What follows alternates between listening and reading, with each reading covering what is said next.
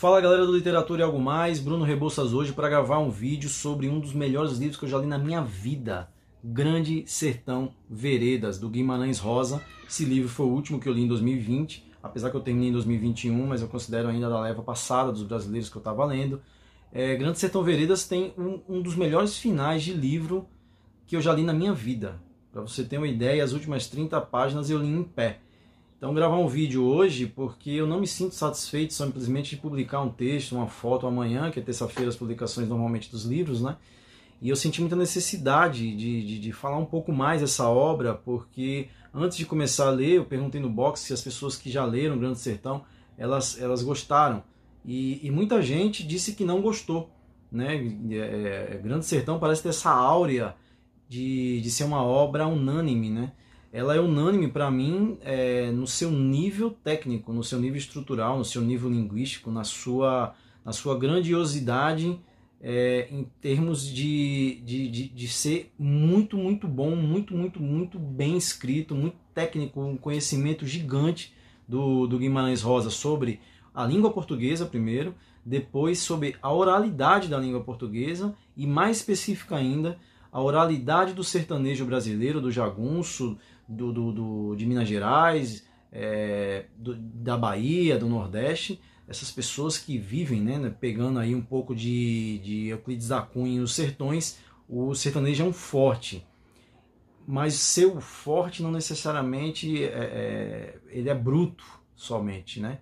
E aqui mostra muito, é, é, é, Guimarães quebra o estereótipo do jagunço e traz coisas maravilhosas num livro que não tem capítulos. O livro começa na página, nessa edição aqui que eu mostrei para vocês, ela começa na página 9 e vai até a 437, sem capítulos, sem interrupções. Porque simplesmente Riobaldo, que é o personagem principal, o narrador da história, está contando a história de Grande Sertão Veredas para um interlocutor que a gente sabe que é homem e instruído, mas nós não sabemos quem é necessariamente, porque isso faz da obra não necessariamente um monólogo, tampouco faz dela um diálogo.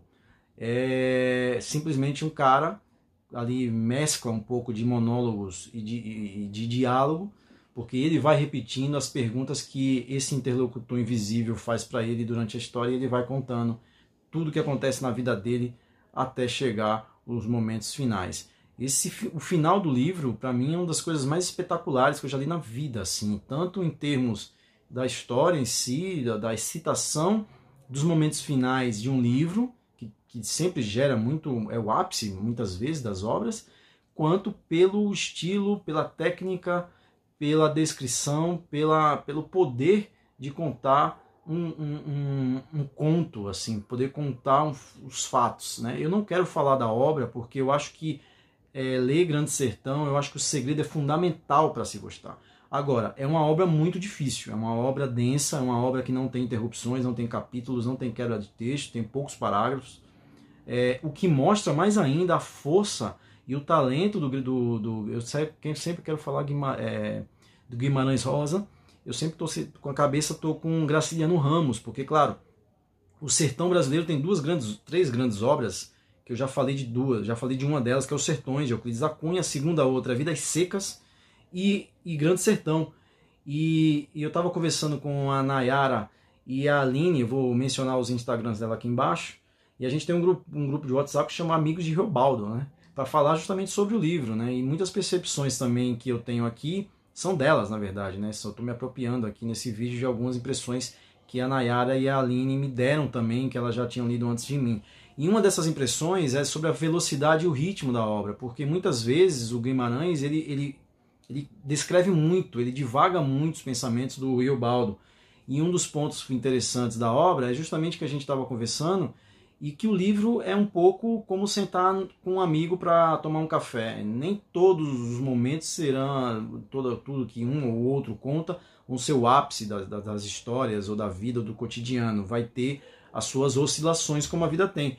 E nessa pegada dessa conversa que a gente teve, na página 200, 230, desculpa, tem uma citação do que o Riobaldo fala que combina muito bem com o estilo da obra. Né? Ele fala que a vida é assim, esquenta e esfria, aperta e daí afrouxa, sossegue e depois desinquieta.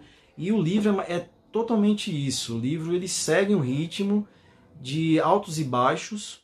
Ele tem um momento em que ele é muito descritivo, que ele foge um pouco da, da do ponto central, mas tudo isso tá para elencar a vida do cara que está contando a história, né, do Riobaldo, e dos outros jagunços, e, e das suas guerras, e dos seus é, é, confrontos com outros, é, outros sertanejos, outros grupos de pessoas também. Um livro é fantástico, assim, eu acho que é um dos melhores livros que eu já li na vida mesmo, assim, eu teria que pensar bem para colocar entre os 10, mas eu não sentiria, eu acho que é, não sentiria muito remorso em tirar alguma dessas, dessas obras para colocar Grande Sertão, porque eu acho que Grande Sertão não perde absolutamente nada para nenhum livro da literatura mundial, dos clássicos tudo mais.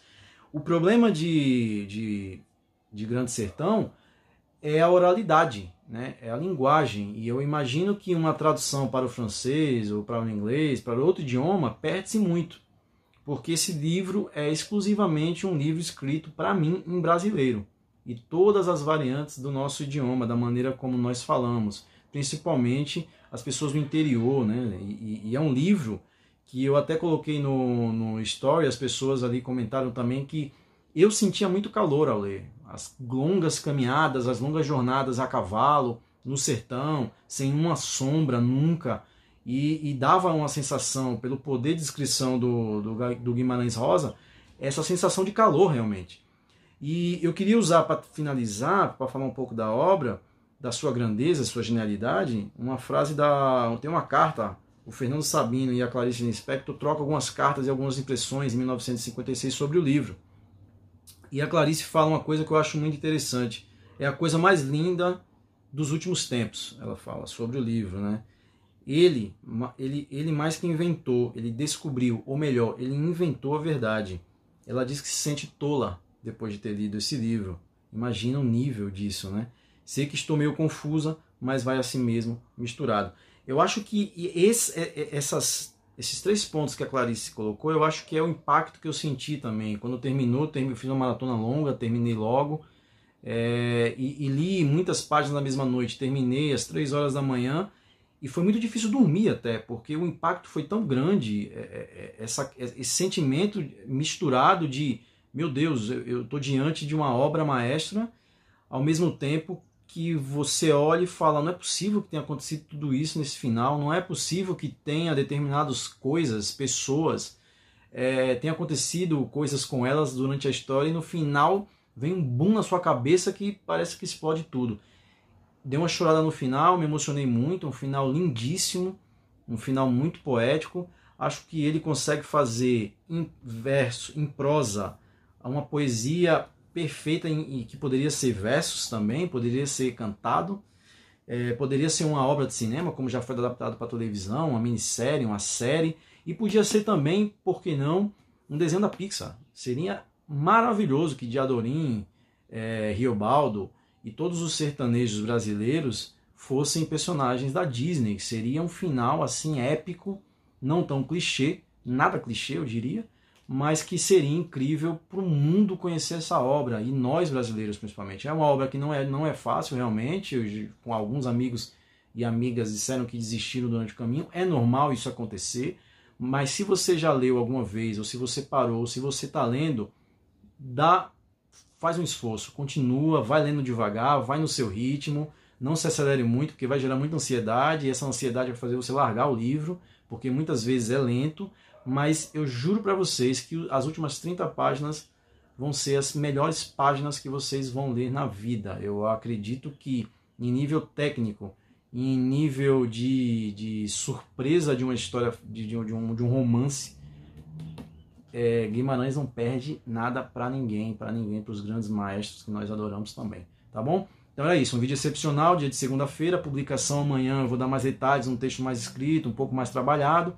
Hoje eu queria meio aleatoriamente das minhas impressões, esse, esse sentimento que a Clarice Lispector também teve, dessa coisa misturada que você não sabe muito bem o que está sentindo, mas que no final você tem certeza absoluta que leu um dos melhores livros da sua vida, tá bom? Então é isso, um abraço, boa semana para todo mundo.